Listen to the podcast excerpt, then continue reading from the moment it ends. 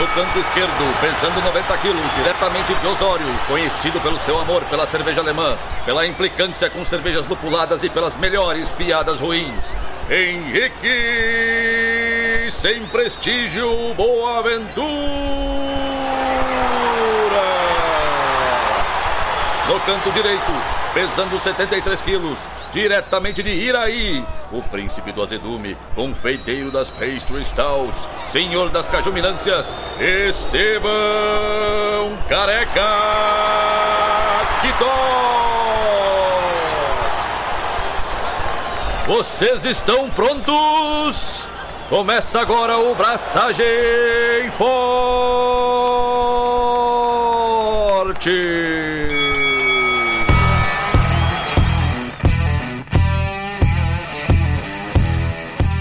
E aí, galera, Estevão da Suricato aqui.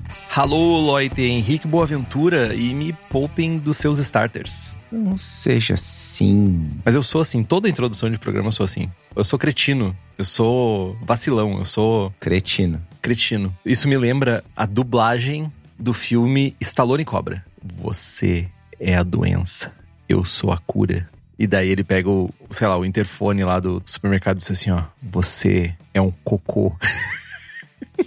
Cara, Não pode ser real isso. É, é sério, não tô brincando. A dublagem original do filme, não sei se mudou. Acho que não mudou. Ele pega assim, tipo, seu nojento. Lá, essa parte eu não lembro, mas assim, você é um cocô. Você é a doença e eu sou a cura. É bem assim, mano. Cretino. Você adora dar tiro. Eu odeio gente assim. Você é um imaturo. Você é um cocô. E eu vou matar você. Ah, mano. Cara, a dublagem dos anos 80 merece toda a nossa admiração, velho. Eu queria fazer uma ressalva importantíssima, que eu conheci a tua mãe e ela disse: Oi, tu que é a pessoa que fica ensinando palavrão pro meu filho. Como é que é o nome da excelentíssima sua mãe, Henrique, por gentileza? É, Beatriz. Dona Beatriz. Eu não conhecia o Henrique nos anos 80. A senhora ficava deixando ele na frente da TV, vendo essas porcaria, e é aí que ele aprendeu. Eu só Incentiva. fiz com que isso viesse à tona, mas já tava dentro dele. tu só me incentiva. A culpa é sua, não é minha. ah, é? É assim então? É, a TV me ensinou a xingar, só pode. só pode. Sobrevivi à televisão dos anos 80. Mas jovem, falando em dublagem, falando em televisão que você não assiste, né? Na verdade, eu cheguei à conclusão, conversando com o Estevam, que ele assiste muito mais televisão do que eu. Então, tudo que é aquilo que ele não assistiu de televisão na infância triste dele, onde em Iraí ele ficava somente, sei lá, na roça, plantando coisa, de pé no chão, etc. Jogando etc. bola, empinando pipa, correndo na rua, tendo uma vida saudável. Exato. Ah, ok. E não tava vendo televisão. Agora ele se tornou um velho que fica na frente da televisão. Assistindo loucamente televisão. O que que eu assisto, meu? UFC. Mano, isso é 40 sábados por ano. Ah, não sei. Não sei. Só. Tudo bem. Tá, hoje de noite eu vou assistir One Championship. Ok, mas ainda assim. Tu tem que assistir WWF. Não, não. Aquilo sim é bom. Mano, WWF pra mim é tu andando de regata na rua. Ousado. Não vou assistir essa porra, velho. Mano, é, é o cúmulo. Me recuso, mano. Eu não tenho mais 7 anos de idade, mano. Aí que tá o negócio. Tu, tu, eu quero fazer uma descarga mental. Não, não, não, não, mano. Já chega o Ariel Helwani lá, que é o podcast de MMA que eu acompanho, que o cara passa horas falando de pro wrestling, tá ligado? Não, nós não faremos isso no nosso podcast. Não, obrigado. Tudo bem. Assistam WWF. Eu já tenho que aguentar um podcast falando disso, tá ligado? Chega. Entendi. Obrigado. Mas já que você, você fica assistindo televisão por 40 dias por ano, várias horas seguidas, o que você tem feito além de fazer isso, Estevão? Porque eu sei que teve evento semana passada, então tu já gastou a tua cota do ano. Evento de UFC, no caso. né? Ah, ok. É, Desculpa por não estar prestando atenção no, no programa. Bom, gente, eu queria fazer um pedido, uma solicitação de um carinho. Estamos participando da votação popular Melhores do Sul, na categoria Melhor Bar Cervejeiro de Porto Alegre, Momento Berola.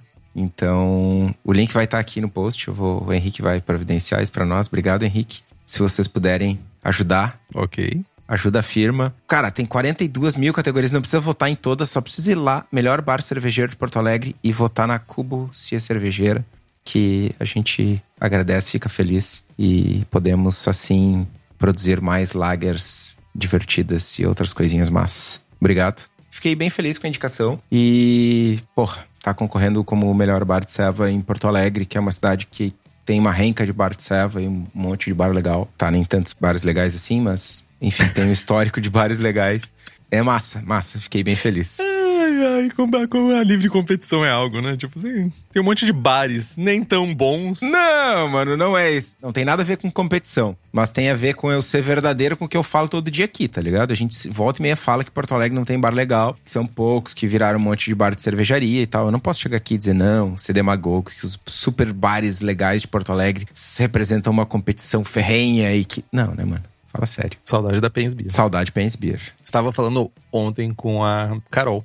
Eu disse pra ela, saudade da Pens Beer. Outra coisa divertida aí que tá rolando, estamos com algumas lagers no tanque, preparando para o Oktoberfest da firma. Teremos várias Oktoberfest. Vai ter Oktoberfest na fábrica, vai ter Oktoberfest no mercado paralelo, vai ter Oktoberfest da rua. Esse ano tem Fest Beer, Merzen, German Pils e teremos Rufem os tambores, mais um estilinho na conta lá pro BJCP Score, New Zealand Pilsner.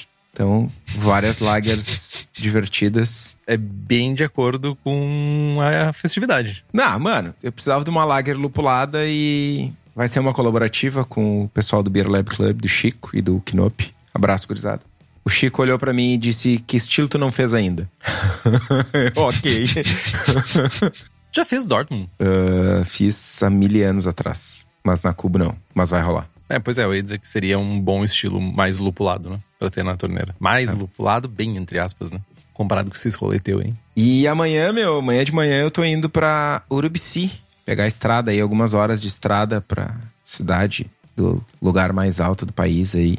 Vai ter um eventinho da cidade, na verdade, o Urubici na rua. E que o Alemão Teixeira amigo de longa data e apoiador do Braçagem, vai estar tá inaugurando em alguns dias aí a cervejaria, a primeira cervejaria de Urubici, cervejaria Traçado. Ele vai estar tá servindo cevas lá, enfim, ele que está por trás do evento. Então eu vou lá prestigiar os amigos e dar um rolezinho na serra. Vão ser 12 horas de estrada e tipo 10 horas em Urubici. Mas, tá, mas vamos lá. Sinta-se lisonjeado, alemão. Sinta-se muito lisonjeado. Carambas, 12 horas de estrada. Mas o lugar parece bem bonito. É, não, é 12 horas de estrada somando, né? Ida e volta. Ainda assim, são 12 horas de estrada. Tu poderia ir a Montevidéu com esse tempo. Esse tempo tu poderia chegar à Colônia de Sacramento. Tá, mas aí tem que voltar, né? Mas eu, eu não disse que, tipo, tu, tu não tinha que voltar. Eu disse que tu chega em Colônia de Sacramento. Ok. Colônia de Sacramento é massa. É muito massa. Faz muitos anos que eu não vou lá. Mas Montevidéu e Colônia de Sacramento moram no meu coração, assim, tipo, cidadezinhas bonitas pra caramba. E agora que eu tô lendo sobre a história do descobrimento do Brasil, né? É muito interessante saber um pouco sobre a, a história daquele lugar. Por que que, o que que aconteceu em Colônia de Sacramento? Por que que tem aquela fortaleza lá? É bem interessante, bem interessante. E tu, meu? Cara, eu não tô fazendo absolutamente nada, cara. Eu tô fazendo pouco para não pifar, na real. Porque, meu, eu tô cansado. A vida tá sendo cansativa. O ser humano deu muito errado. O ser humano não, o jovem deu muito errado. Tô me estressando muito com o jovem. O ser humano deu errado e o jovem também. Então, tipo, ah, meu, jovem é muito complicado. A gente tem que normalizar que jovem deu errado, cara. Essa é a grande verdade. é isso, cara. E. Tu quer compartilhar mais dos teus encontros com a juventude? Não, não, não quero. Não quero lembrar disso. Não quero lembrar que existiu essa, essa parada. Tipo, é sexta-feira. Tipo, eu quero desligar meu cérebro. Um quick fact. Eu tinha 38 anos quando eu descobri onde é que fica o Estreito de Magalhães. E eu me senti muito idiota. Porque eu achava que o Cabo Horn era o Estreito de Magalhães. E você não sabe, mas eu e o Estevão, a gente faz, eventualmente, uma troca de conhecimento porque a gente fica procurando ilhas. E procurando saber a história de ilhas no Google Maps. E é um quick fact sobre o Braçagem Forte. Os dois têm essa mania de procurar ilhas e ficar vendo se tem alguma historinha engraçada sobre aquela ilha. Google Maps paga nós. Podia pagar nós, né? Porque a quantidade de dados que trafegam por conta disso aqui em casa é alta. Mas é isso, cara. Só sabe dessa informação, só vê ao vivo, ouve ao vivo e vê ao vivo essa informação quem é apoiador e apoiadora do Braçagem Forte. São as nossas queridas pessoas que tiram dinheirinho do seu bolso porque acham que vale a pena manter o Braçagem Forte rodando. E tu tem vários benefícios em ser apoiador do Braçagem Forte. Tem sorteio de equipamentos, livros e merchans. Temos merchans exclusivos que são disponibilizados somente para apoiadores e apoiadoras. Temos participação do melhor grupo de WhatsApp cervejeiro da Patagônia brasileira, que é, no caso, aqui em Porto Alegre, né? E tu tem acesso a essa gravação ao vivo que a gente tá fazendo aqui sem cortes, sem nada.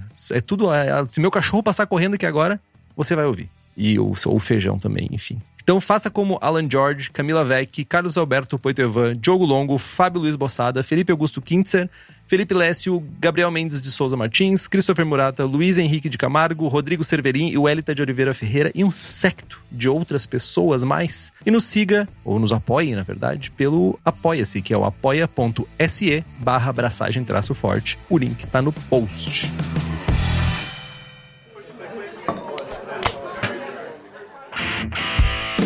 Então tá, meus queridos. Esse episódio ele chega num momento único, eu diria. Porque se esse episódio tivesse chegado uns dois anos atrás, talvez ele seria encarado com menos entusiasmo. Por quê? Porque eu tô todo crispy boy agora, né, meu? Ah, tá. Então, tipo, é tapinha nas tuas próprias costas, é isso? Tu ia, dizer, tu ia desdenhar esse programa? Yeah, certo. Tipo assim, ah, cerveja cristalina é cretinagem, é coisa de, de alemão. Mano, foi engraçado durante a pesquisa pra revisitar o assunto e tal, pra construir a pauta. Era nítido, assim, que tinha algumas pessoas que escreviam sobre turbidez e clarificação do tipo. Nossa, filtrar cerveja é maravilhoso e turbidez não agrega absolutamente nada. E outras pessoas, tipo, limpidez é, tipo, estético, não serve pra nada, a aparência da cerveja é nota 3, tá ligado? Então, é um tema polarizante, polarizador, polêmico, talvez. Polêmico não, mas que divide algumas opiniões do meio cervejeiro. E há alguns anos atrás eu tinha um pouquinho mais de não desprezo, mas eu me importava menos com a aparência da cerveja. Cagou a pauta. Só digo isso. Tchau. Tchau, pauta. Uma pautinha assim, ó. Ih. Tu acha que isso se acentuou por causa da... Logicamente, é uma pergunta quase retórica, né? Mas se acentuou por causa das Haze? Essa dicotomia entre Haze e não Haze? Cara, eu acho que o advento das Haze com certeza trouxe um elemento novo pro parquinho, porque antes tinha, e eu li alguns artigos do, do início dos anos 2000, e tipo, ah, turbidez não acrescenta nada de sabor, não sei o quê. Tipo, cara, qualquer ananá que tenha tomado uma Haze antes e depois de rolar a lata, tipo, Ah, cara, isso eu acho tão cretino, velho. mano, muda, muda. Sim, sim, eu tô dizendo rolar a lata, tá ligado? Porque, tipo, essas mesmas pessoas falavam assim, nossa, serviço alemão de Weizenbier, olha só, tem que ficar chacoalhando. Não, não, tudo bem, mas olha só, deixa um barril de Weiss, vou usar Weiss pra tu não ficar xingando. Deixa um barril de Weiss dois meses na câmara fria e toma a ceva Crystal Weizen, rola o barril e toma de novo. Mano, é outra ceva, é completamente diferente, Sim, sim. tá ligado? Eu não estou dizendo o contrário, eu tô dizendo que, do meu ponto de vista, são duas coisas. Primeiro, que voltou uma discussão muito maior sobre haze e não haze, ou cerveja clarificada ou não clarificada, se a gente for aportuguesar, né? E outra coisa é que o fato de haze ser tão bambambam, bam, bam, tão famosinha e tão hypada, acabou fazendo com que as pessoas achassem que tudo tem que ser haze daí, tá ligado? Não, a- agora acabou a ditadura da cerveja cristalina e agora não precisamos mais fazer cerveja cristalina. Agora é tudo haze. Ou tudo turvo. Não, turbidez não é mais um problema, saca? Cara, mas aí eu, eu não sei se eu discordo, mas eu vou trazer um ponto de vista. Isso parece sala de braçagem, tá ligado? Pois é, eu ia dizer que a gente, em algum momento, a gente tem que voltar pra pauta, mas. Tudo bem, mas a discussão tá boa. Ali nos anos 2010, por aí, cerveja turva no Brasil, pelo menos na cena gaúcha, regional, que quando eu comecei a tomar ceva artesanal, ceva turva era um sinal de qualidade. Era um marcador de que não era uma cerveja de massa, tá ligado? Não turva hazy IPA, mas turva, tipo, não cristalina. Não filtrada. Não filtrada, Tipo, não filtrada era um argumento de cerveja craft. Ainda é, tem cervejaria de massa hoje, meses atrás, dois meses atrás, lançando produto, latinha pra virar de cabeça pra baixo, unfiltered e caralho, né? E não é boa. Não, tudo bem, Lamento. tudo bem. Mas, tipo, os caras estão 10 anos atrasados no rolê. Mas ali em 2010, 2012, tu viu uma ceva, ah, é turva, é artesanal. Era algo, era uma qualidade da ceva. E acho que o lance das Haze só amplificou isso. Agora, dentro das APAs, IPAs, meio que bagunçou tudo. né? Tem cervejaria vendendo Hazy Pale Ale como APA, tá ligado? E tipo, mano, Pilsen aveia, arranca de lúpulo, APA. Ah, azar do goleiro, mas, né, bagunçou. Mas tá, voltamos pra pauta. Fechou o sala de braçagem. Estamos falando de turbidez, né? E o que, que é turbidez no fim das contas? Turbidez ela é a propriedade física dos fluidos que é traduzida na redução da transparência devido a material em suspensão e que interfere na passagem da luz. Né? Tem alguma coisa no caminho da luz quando a luz vai atravessar o líquido. Algumas pessoas, algumas consumidores, cervejeiros, enfim, escolhem ter cervejas turvas ou aceitam isso até porque isso é uma característica do estilo. Né? Além disso, a turbidez, como eu falei antes, ela teve por muitos anos relacionada a uma diferenciação de produto entre artesanal e cerveja de massa na cabeça das pessoas. Sem contar que cerveja turva ou melhor dizendo, cerveja não filtrada, tem menos exposição ao oxigênio do processo de filtração, né? E, enfim, outros ferro e tal, outros minerais contidos no, nos meios filtrantes que podem prejudicar a qualidade da serva. Então, tem uma galera que é, como é que eu posso dizer? Que, tipo, ah, não, porque eu faço a... o pessoal os fã dos alemão aí, que eu faço a cerveja oh. do processo natural, porque eu não boto químico, que eu não faço isso. Tem um, um mantra de naturalidade, naturalismo na cerveja que traz um pouco dessa coisa de quanto menos mexer, melhor, quanto menos mexer, maior qualidade. Aí tu vai ver a lista de ingredientes que vai, daí tipo, parece farmácia de manipulação, né? Enfim. Independente disso, a ausência de turbidez é uma característica desejada em muitos estilos e o objetivo, nosso objetivo aqui no programa é ajudar a entender como que a turbidez é formada e como corrigir isso quando for esse o objetivo. Nada de apedrejar a Reis APA. É tudo culpa das Reis, cara. Não, não Tudo é. começou por causa disso. Não. Só digo isso. Mas não. eu vou me conter aqui. Te contenha. Vou me segurar pra gente ter programa. Senão eu viro a sala de braçagem.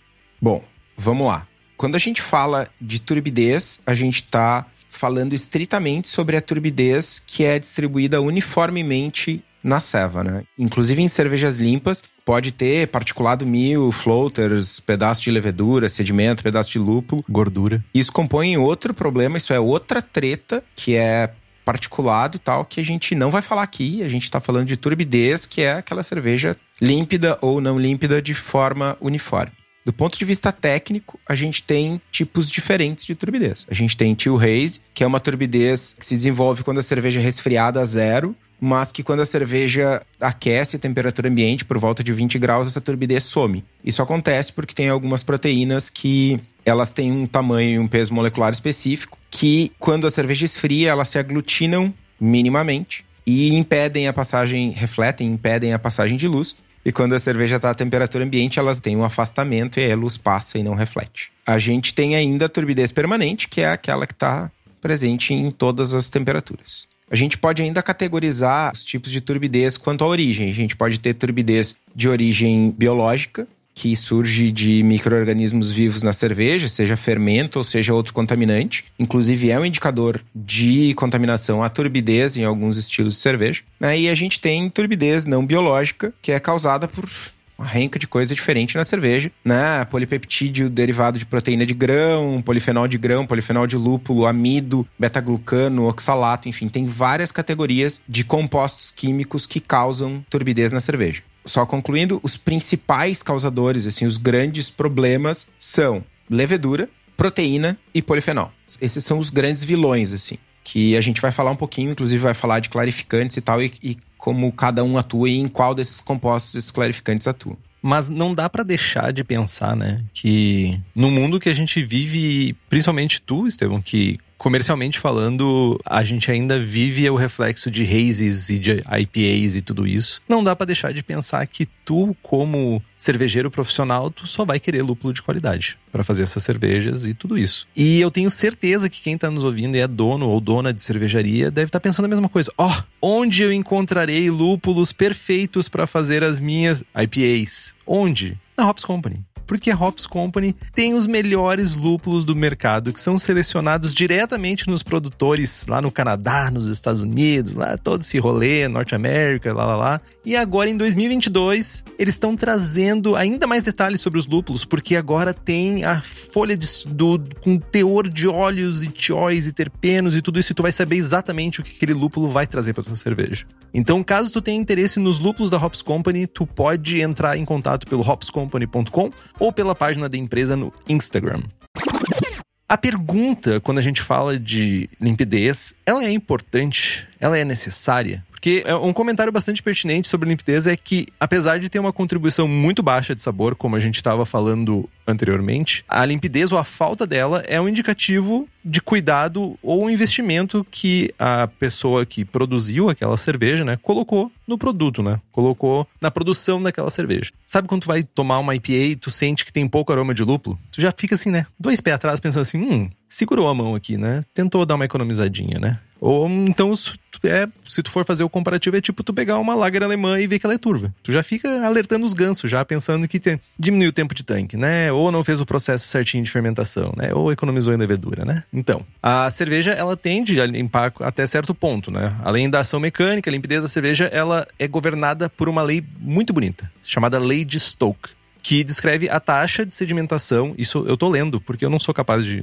memorizar isso descreve a taxa de sedimentação das partículas em um meio. Quanto maior a partícula, mais rápido ela decanta. Quanto maior o tempo, mais partículas se depositam no fundo. E quanto maior a diferença de densidade entre a partícula e o meio que ela está dissolvida ou flutuando lá, mais rápida vai ser a sedimentação dela. Então, isso é o que rege a gente ter ou não partículas boiando na nossa cerveja, ou flutuando, ou vivendo lá, sabe? Tipo assim, dentro do líquido. É importante salientar só que essas partículas não necessariamente são visíveis, né? A turbidez ela é composta de trocentas mil partículas não visíveis unicamente individualmente. É, não precisa ser uma catota gigante de lúpulo boiando.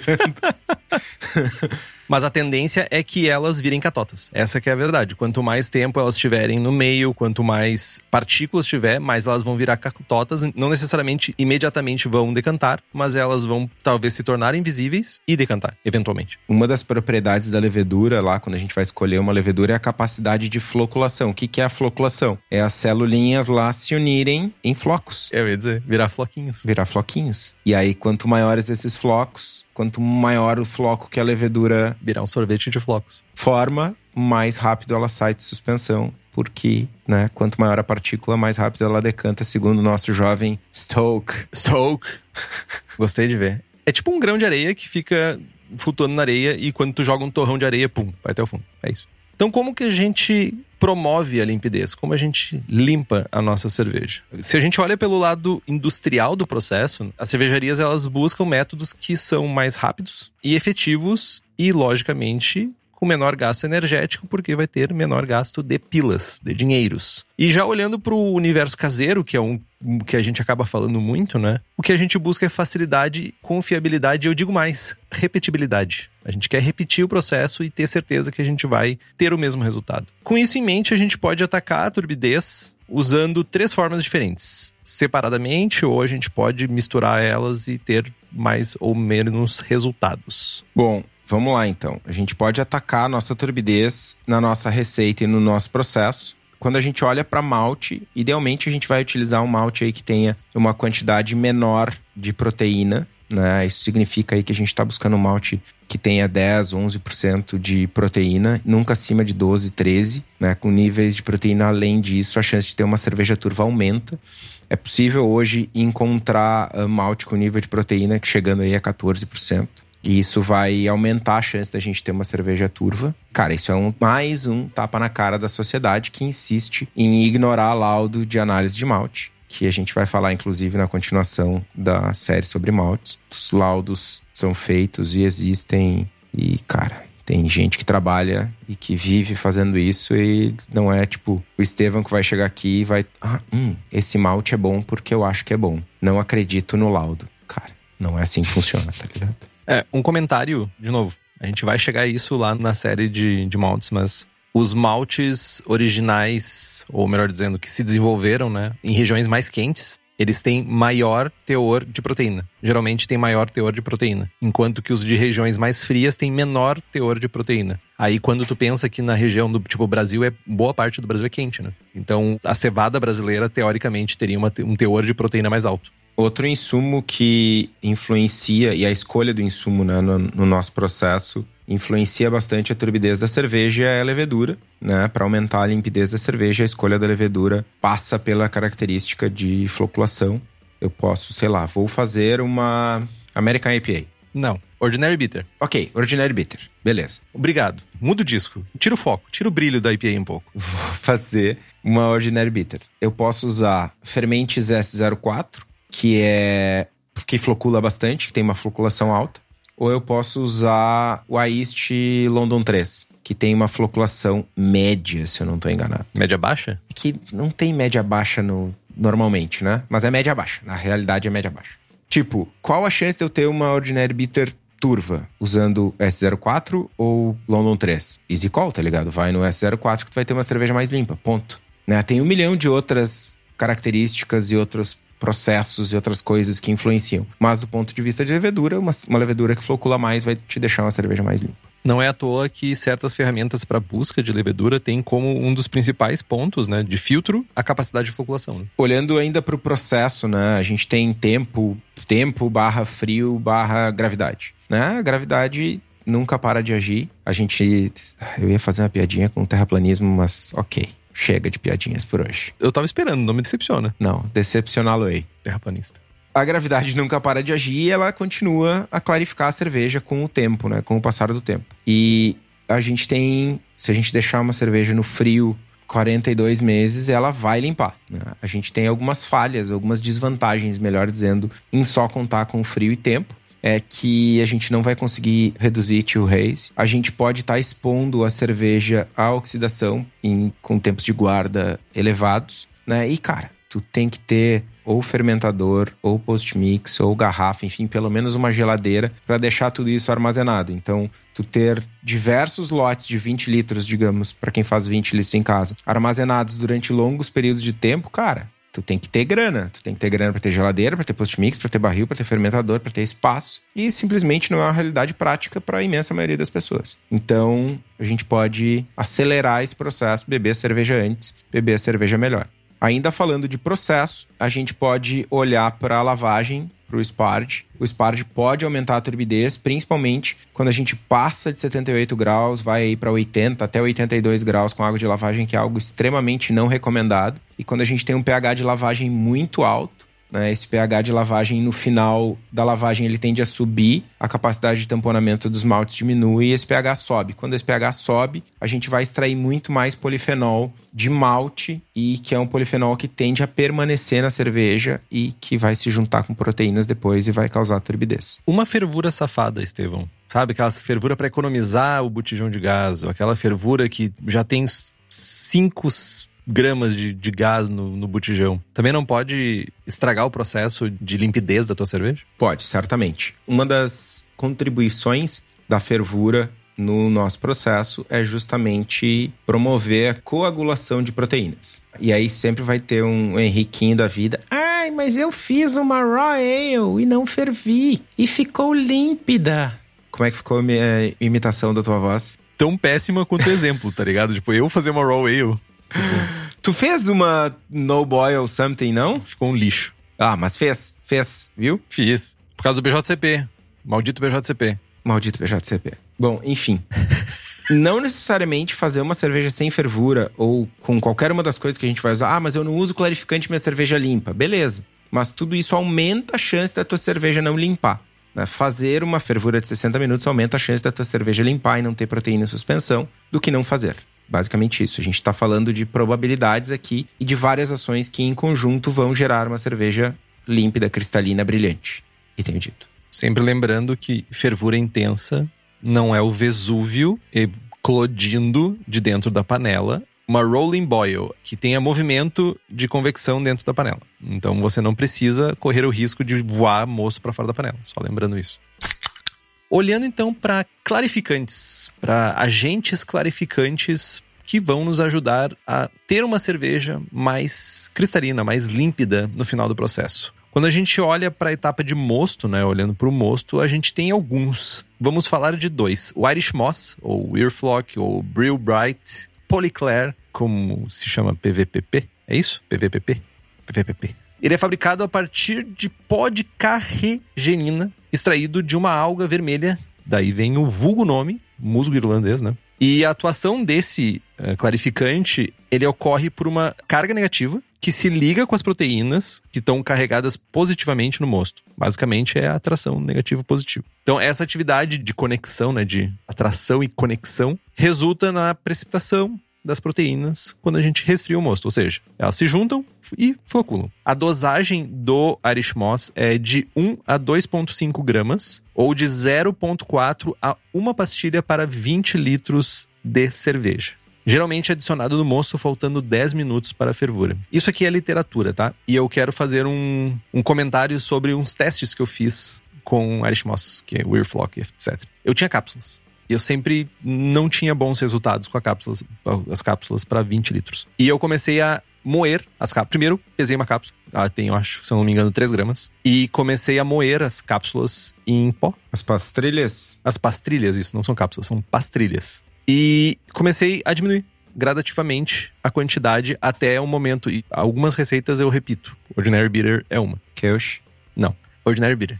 E eu comecei a notar que o meu sweet spot era 1 grama para 20 litros. Então, isso é conhecimento empírico aplicando na prática. 1 grama para 20 litros me resolve muito mais do que uma pastilha, pastrilha para 20 litros. Meu equipamento, meu processo, etc. Os fabricantes eles reforçam bastante isso de que essa dosagem é uma variação grande e tem que ser é, explorada pelos por quem está fazendo a cerveja por conta de variação de proteína de insumo, de processo, etc.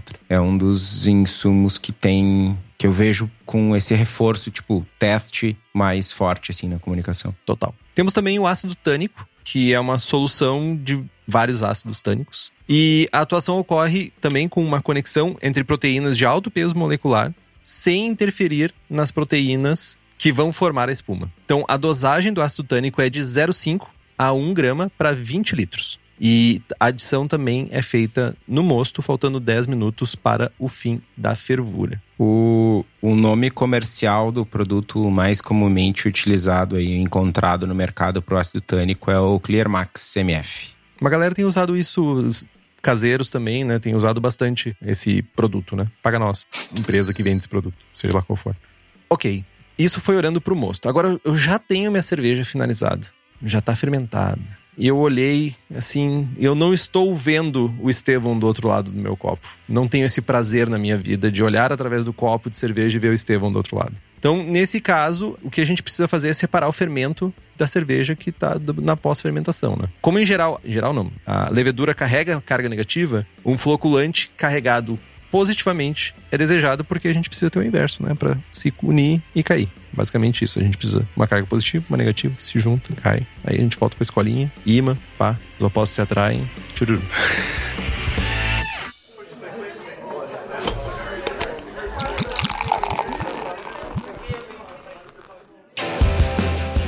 Gelatina fez eu lembrar do jovem cerveja fácil que eu me esqueci o nome. Leandro. Abraço, Leandro. Leandro, grande Leandro. Que eu me esqueci, desculpa, Leandro. Eu sou péssimo para nomes. Mas eu lembrei do seu canal e a propaganda a gente manda depois o Pix. Gelatina Boy. Ele se auto-intitula, eu vou usar esse mesmo título dele. A gente manda o Pix, é ótimo. É isso.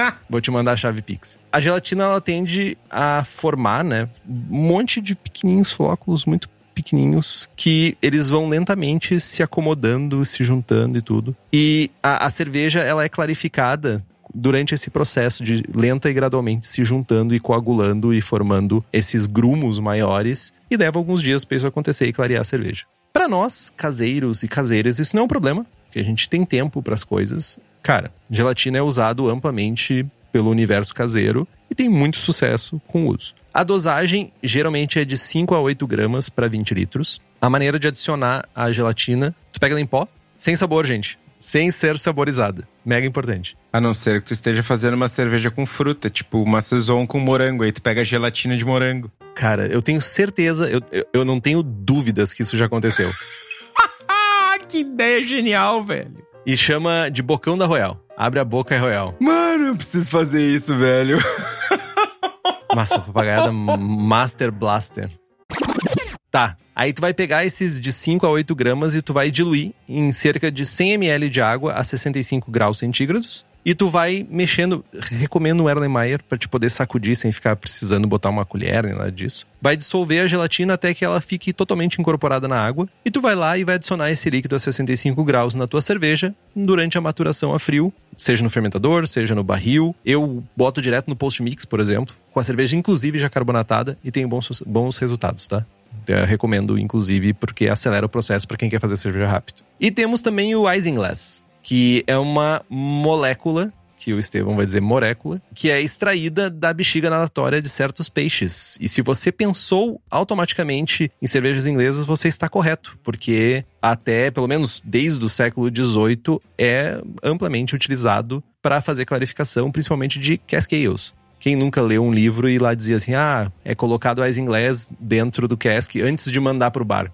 Esse, isso acontece. Isso é um processo normal de fazer cask ales. Então, ela forma... Esse Isinglass, ele forma grandes flocos, novamente, né, de sedimentação rápida que formam um sedimento mais firme e compacto. Ou seja, sedimenta e vai lá pro fundo. Pensa num cask, né? Cask fica inclinadinho. Então, tu quer que forme um sedimento bem compacto para não arrastar durante o processo de servir a cerveja, né?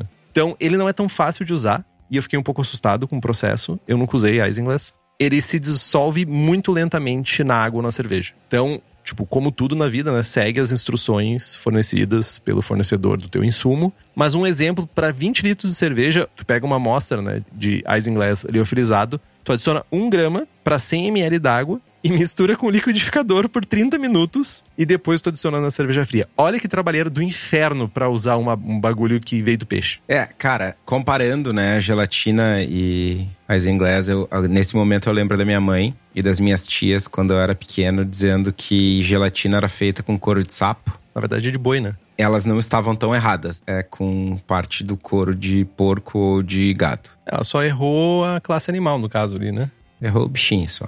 Enfim difícil instituto data meu brioco, porque eu não tenho de onde eu tirei aqui. Mas a gelatina é cerca de 30% menos eficiente, ou três vezes menos eficiente. Não sei. Mas é menos do que o Isinglass. É significativamente menor o desempenho da gelatina.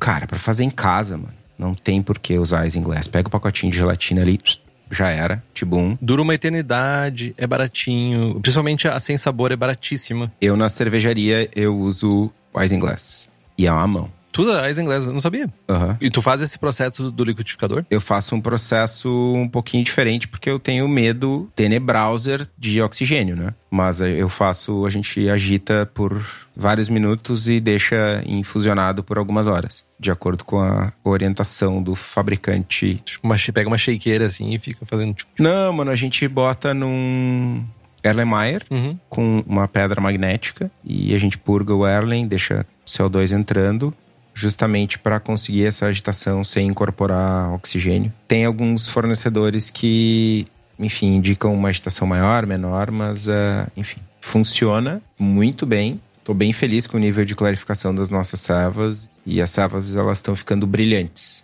com aparência de serva filtrada. É mesmo? É, o negócio é violento, né? É muito bom. Tu recomendaria para mim usar em casa? Ou tu ia dizer, tipo assim, ah, não faz isso, não perde teu tempo com esse rolê, cara. Não perde teu tempo, usa gelatina que tá. Eu tenho curiosidade, saca? Tipo, eu tenho mega curiosidade, mas eu também tenho preguiça. Cara, mas é de novo, né? O que que tu busca em casa? eu tenho um indicador mensal de tempo de tanque na cervejaria, tá ligado? Se aumentou um dia no meu indicador de tempo de tanque, lá quanto tempo médio minha cerveja fica no tanque, eu já tô investigando o que, que aconteceu. Se chegou o dia de invasar a cerveja, ah, sei lá, se chegou o 23 dia de German Pills no tanque e ela não tá límpida ainda, eu tô arrancando os cabelos que eu não tenho. Aí tu perde teu processo, né? Tipo, tu poder ganhar essa velocidade, tipo, essa, esse rendimento vezes três que tu falou, né? Três vezes mais rendimento é sucesso. Né? E assim, tu tá fazendo uma lager em casa. Tu tá lá com uma German Pills 30 dias no fermentador, chegou sexta-feira, ou como tu faz, né, no post-mix. Chegou sexta-feira, tu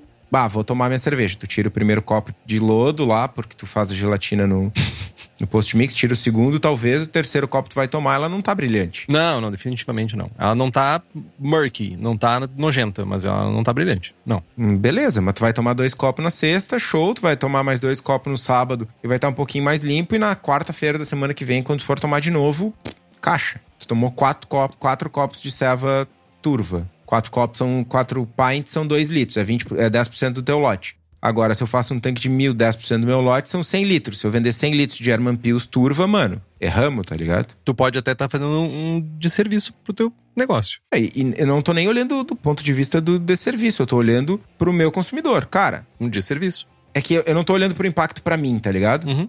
Isso é, é, é, o de menos. Agora, 100 litros de ceva são 200 pessoas que tomaram um copo de German Pills não ideal, saca? Eu não quero. Minha proposta, fazendo tudo na vida, é fazer a melhor serva possível. Sabe que eu sou bem. né? Eu quero fazer a melhor serva do mundo. E tudo que tiver ao meu alcance para eu colocar uma serva, né, que é o meu melhor na mão das pessoas, eu vou fazer, mano. Sim, total. E aí, enfim. Só, só deixa eu fazer um comentário, Estevão. Resista à ideia de que mais vai clarificar mais e mais rápido as dosagens elas têm um motivo para serem assim. Inclusive tem uma imagem que eu posso tentar lembrar de compartilhar no post do programa sobre o efeito de uso maior, né, de uma porcentagem maior, ou melhor dizendo, uma quantidade maior de gelatina na clarificação da cerveja ou de Weirflock na clarificação do mosto. E a questão é que quando passa de um certo ponto, tu para de clarificar e ela continua turva. Porque ela vai estar tá com uma massa tão grande que ela simplesmente vai se aglutinar com ela mesma e vai pro fundo. Ela não vai se juntar com outras moléculas e outras cargas contrárias à sua. Enfim, só queria lembrar desse disclaimer. Boa. Bom, seguindo nos clarificantes, uh, o próximo deles é o PVPP, ou polivinil polipirrolidona PVPP. Eu fiz esse favor para ti, né? Que separar por, por material. obrigado, obrigado. Repete de novo. Polivinil polipirrolidona. Mandei bem, né? Eu sou incapaz de falar polivinil polipirrolidona. É o máximo que eu consigo. O PVPP é um polímero. É um plástico. É um plástico plástico. Ele é insolúvel e é, tipo, falando grosseiramente, é um plástico moído, tipo um pozinho de plástico. E ele é insolúvel e ele evita a formação de complexos proteína-polifenol pela remoção dos polifenóis que causam turbidez na cerveja. Ele se liga aos polifenóis. A gente vai dosar aí de 2 a 8 gramas para 20 litros. E o método de uso é a dissolução do PVPP em água fria estéreo, aí 10 a 15 graus, na proporção de 1 para 10. Então, sei lá, 1 grama, 10 gramas de água. Agita bem para obter uma boa dispersão e adiciona na cerveja fria durante a maturação. Uma curiosidade sobre o PVPP é que ele é inteiramente removido, ele não fica na cerveja. Eu ia perguntar isso. Então, agora eu não tenho bem certeza se é o PVPP ou a sílica, que é uma das coisas que pode pela Reinheitsgebot, pro Salemon lá. É que na verdade, qualquer coisa que tu bote e tire da cerveja não é um problema. Então, qualquer uma das duas funcionaria. Tu não pode ter na tua cerveja finalizada o produto, saca? Saca. Tipo assim, ah, vou inserir sais minerais na minha água isso vai resultar lá no, no final da cerveja. Tu não vai remover esses sais depois. Mas esses tipos de clarificante, sim, tu, vai, tu pode usar. Eu acho que é o, o mais comum é o PVPP. Enfim, quem forma o parzinho com o PVPP é a sílica. A sílica ela atua de maneira similar, mas entre aspas pelo outro lado. Enquanto o PVPP se liga aos polifenóis na relação proteína-polifenol, a sílica se liga às proteínas e da mesma forma, né, impede a formação dos compostos geradores de turbidez. A gente vai dosar aí de 4 a 20 gramas para 20 litros. Processo bastante similar, dilui em água fria estéreo aí de 10 a 15 graus na proporção de 1 para 5. Agita bem para obter uma boa dispersão e adiciona na cerveja em maturação a frio. E vocês podem estar se perguntando onde comprar todos esses clarificantes e muitas outras coisas para o nosso processo. E o melhor lugar para a gente comprar qualquer coisa relacionada ao processo de produção de cerveja em casa é na Cerveja da Casa, que além de maltes, lúpulos, leveduras, clarificantes, ainda fabrica equipamentos voltados para nós cervejeiros caseiros. Então é só ficar ligado que eles estão sempre lançando novidades para facilitar a nossa vida. Como todos vocês sabem, não custa repetir, para quem é da região metropolitana de Porto Alegre, é só dar um pulo no espaço da Cerveja da Casa na rua Paracatu 220, no bairro Igara, em Canoas, E para quem não é daqui, é só entrar em cervejadacasa.com, lembrando que a gente tem as receitas do Braçagem Forte lá, American IPA, Double IPA, Haze IPA, American Porter, Goza, Ordinary Bitter e Rauch Beer, usando o código Braçagem Forte, tudo junto minúsculo, tem 5% de desconto e se pagar na mascada uma oncinha em cima da outra, leva mais 5%. Corre lá, garante a tua receita, o link tá aqui no post. Uma coisa que dá pra imaginar também, né, Estevão, é que numa comparação entre PVPP e sílica, é tipo, conheça a sua turbidez, né? Ah, minha tur eu botei muito lúpulo. Joia, talvez tu tenha muito polifenol. Então talvez tu tenha que atacar o lado de remover polifenóis. Ah, minha cerveja usou uma cevada com alto teor de proteína. Ah, joia, eu tenho uma quantidade de proteína dissolvida na minha cerveja, né? Alta. Então eu vou ir pro lado da sílica, porque daí eu sei que eu quero que se junte com as proteínas. Seria mais ou menos isso, né? Faz sentido. Seria uma abordagem ok. Faz sentido. Boa. Não somente de aditivos para sedimentar, né? A gente vive na cerveja. A gente também tem filtração e outros meios de separação mecânica para tentar, de alguma forma, transformar a nossa cerveja nessa beleza translúcida, tipo essa minha água aqui. Ó. Tipo essa minha água. Que não, você deveria patrocinar nós, Naturale, água com gás que tá sempre aparecendo. Paga nós. Paga nós. A filtração é uma, é ótima maneira para remover as leveduras uh, e também complexos de proteína, tanino e pequenas partículas de lúpulo. Muitas vezes essas partículas de lúpulo se fixam nas células de levedura e vão ficar lá dentro da nossa cerveja. E embora a filtração ela remova partículas de lúpulo, ela não necessariamente está removendo sabor, aroma ou amargor de lúpulo. Na verdade, se tu usar um filtro apropriado para esse fim, ele não vai ter um efeito significativo no amargor da cerveja ou no, no aroma da cerveja ou no sabor da cerveja. É importante pontuar isso. E também é importante pontuar que, em geral, filtração não elimina o chill haze.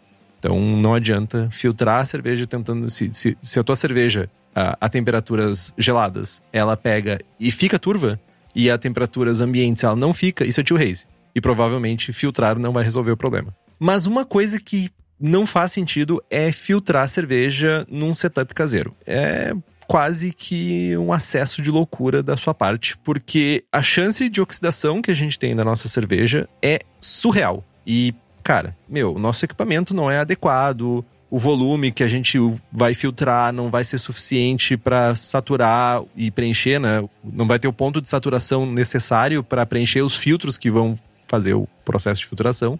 Cara, já tem. Meu, já vi equipamento de filtrar água, tipo esses de carvão ativado e partículas. Meu, não cai nessa cilada. Tenta outros meios que vão ter resultados satisfatórios e não vão estragar tua cerveja. Então, tipo, não cai na cilada de ficar tentando filtrar a cerveja em casa. Outro equipamento que é muito utilizado na indústria é a centrífuga. Originalmente era aplicado para fazer a separação do trube, né? Depois da parte da fervura, é feito a, centrífuga era usada para separar o trube, mas aí passou também a ser utilizado para centrifugar a cerveja finalizada. Funciona muito bem, mas eu tenho certeza que é caríssimo isso, porque senão toda cervejaria tinha. O que, que tu acha, Estevam? É muito caro isso? Cara, eu queria umas sete centrífugas, tá ligado? Na real, eu queria uma só, já tava bom. Mas é a grana, mano. A centrífuga é um equipamento que quando bem utilizado na cervejaria tem uma capacidade ímpar de aumentar rendimentos de uma forma muito grande, né? Tipo, sei lá, quando a gente produzia em São Paulo, a gente chegou a tirar Haze APA com 17 dias do tanque. 17 dias. E, tipo, zero hop bite, zero hop burn, a cerveja pronta, macia, tá ligado? E tu consegue aumentar a tua capacidade. Imagina que tu tem um tempo de processo aí, que tu tem uma cerveja que precisa de 30 dias para ficar no tanque para ela ficar boa, ela fica em 15. Mano, tu pode fazer duas servas no mesmo tanque no mesmo período, tá ligado? Tu dobra a tua capacidade. Além do que tu consegue, e aí, claro, tem programação de produção envolvida, tem controles de qualidade mil, mas tu consegue tirar mais cerveja da tina de fervura e encher um pouquinho mais o tanque. Também tem um ganho a mais. E, cara, só que como todo e qualquer equipamento, principalmente os equipamentos com mais tecnologia embarcada, tu precisa de uma equipe de manutenção melhor qualificada, tu precisa de alguém operando esse, esse, equipamento de uma forma, né, com um pouco mais de conhecimento e tal. Então não é só botar o equipamento para dentro da cervejaria. Tudo isso mais o preço do equipamento faz com que, cara, esse equipamento não faz sentido para uma cervejaria com menos de 100 mil litros por mês de produção. Ou tá, 80, vá lá. Porque é muito, muito caro. Sim. Precisa ter pessoas qualificadas que ganham salários altos ou mais altos, né? Então, queria, mas não posso. É, a- o que a centrífuga faz, basicamente, pra quem tá se perguntando, né, é retirar lúpulo e levedura de suspensão. Ela gira um movimento centrífugo e vai fazer a força acontecer e vai separar o líquido dos sólidos que vão pro fundo, ou vão, pra, na verdade, pras paredes, e as paredes vão decantar pro fundo e tu consegue separar no final das contas. Mano, a centrífuga é a tua máquina de lavar roupa quando tá centrifugando. A Então. água é o pedaço de lúpulo e o pedaço de levedura. E a roupa é a cerveja, tá ligado? É isso. Então, já que a gente falou no Leandro e viu, eu lembro eventualmente, Leandro.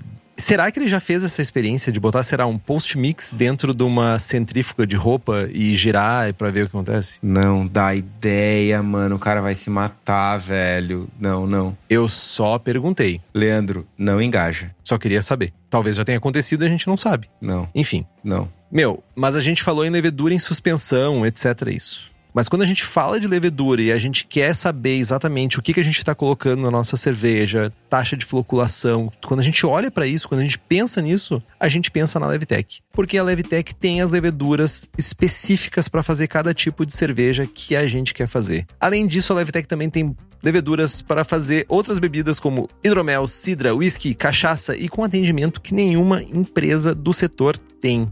E para é profissional, a Levtech oferece mais de 50 tipos de levedura, consultoria, boas práticas de fabricação, controle de qualidade, montagem do laboratório e treinamento de pessoas. E além do banco de leveduras tão querido, tão desejado. Então entra em levtech.com.br e faz as tuas compras.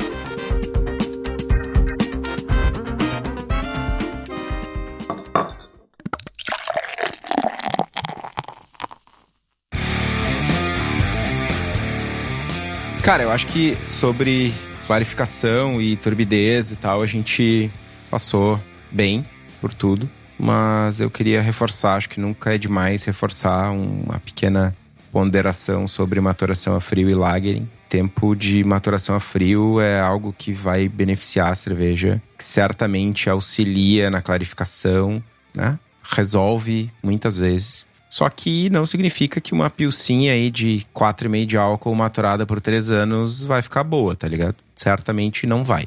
E a gente tem o Dani, braço Dani, é um ferrenho defensor de lagers leves e refrescantes serem tomadas frescas. Eu concordo com ele, né? Durante o lagering a gente busca uma redução de diacetil, busca redução de acetaldeído, de compostos de enxofre, busca a carbonatação da cerveja e uma melhoria na limpidez. Cumpriu esses objetivos, mano, tá pronto. Carbonatou, não tem diacetil, não tem acetaldeído, não tem enxofre. Tá límpida, mano, não tem por que ficar no tanque, né? Algumas cervejas, principalmente cervejas mais alcoólicas, ainda se beneficiam de um período de envelhecimento mais longo, né? Ah, vai ter um álcool que tá um pouco agressivo, que tá um pouco áspero, que vai amadurecer com o tempo. Alguns sabores mais óbvios, eles vão uh, uh, vão amolecer. Tem o mellow aí que eu não sei como traduzir. Na verdade, vão sofrer oxidação e vão se transformar em outros compostos. Alguns bons, alguns ruins. É, mas uh, isso vai mudar um pouco o perfil da cerveja. Normalmente, esses sabores mais agressivos vão se transformar em um conjunto mais complexo, né, mais harmônico. Mas é isso, nada de 18 meses de maturação a frio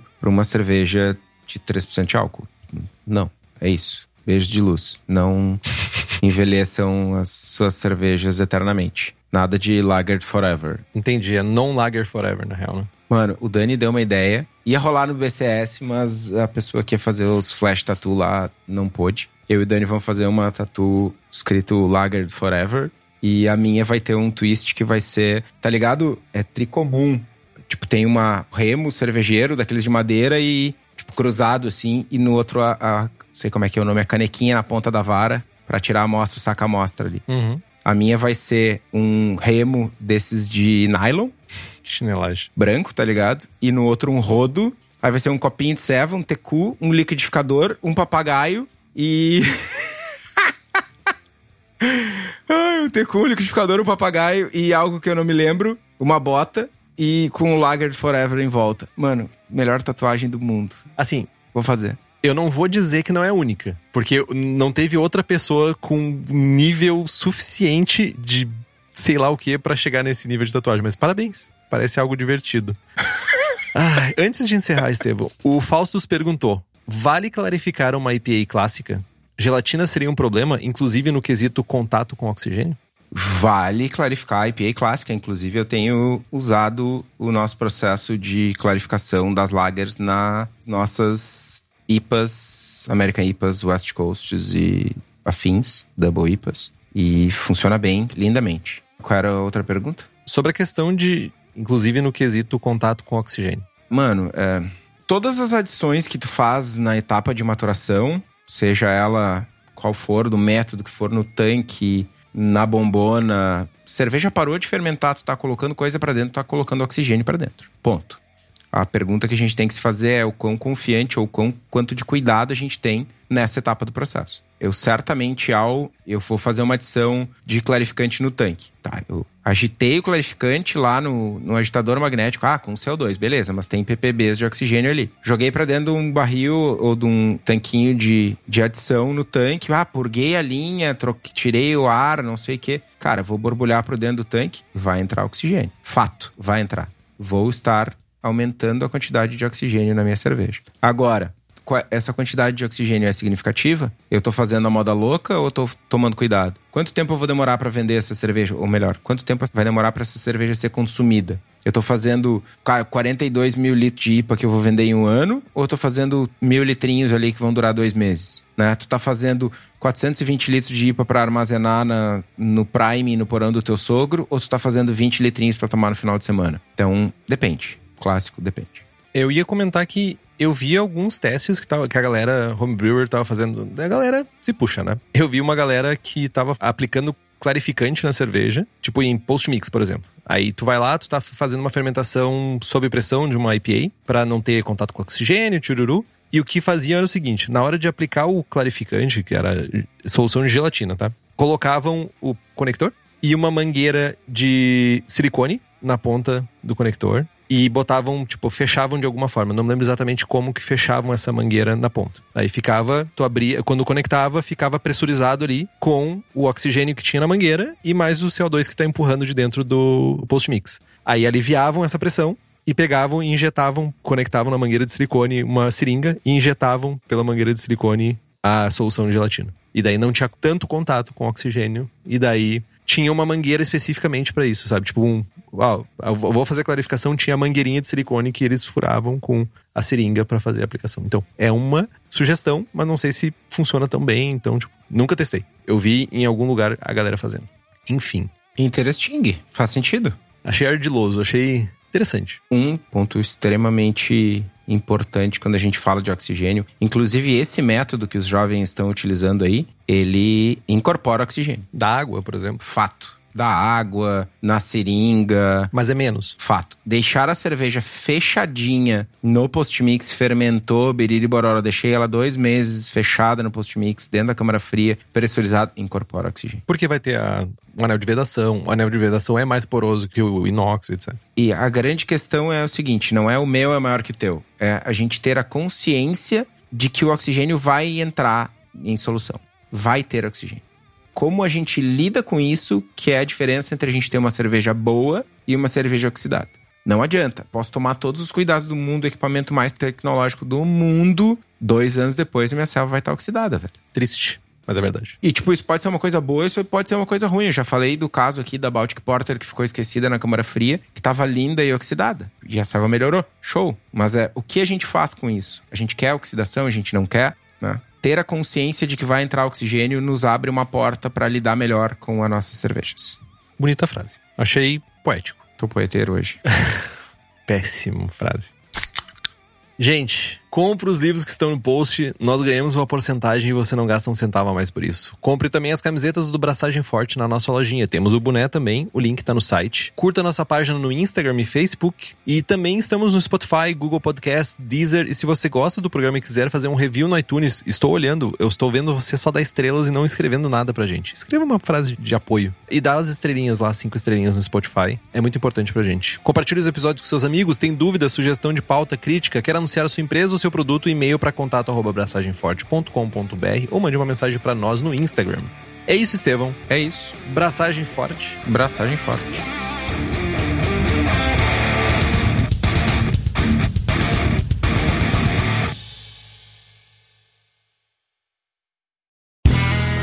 Este podcast foi editado por Play Áudios.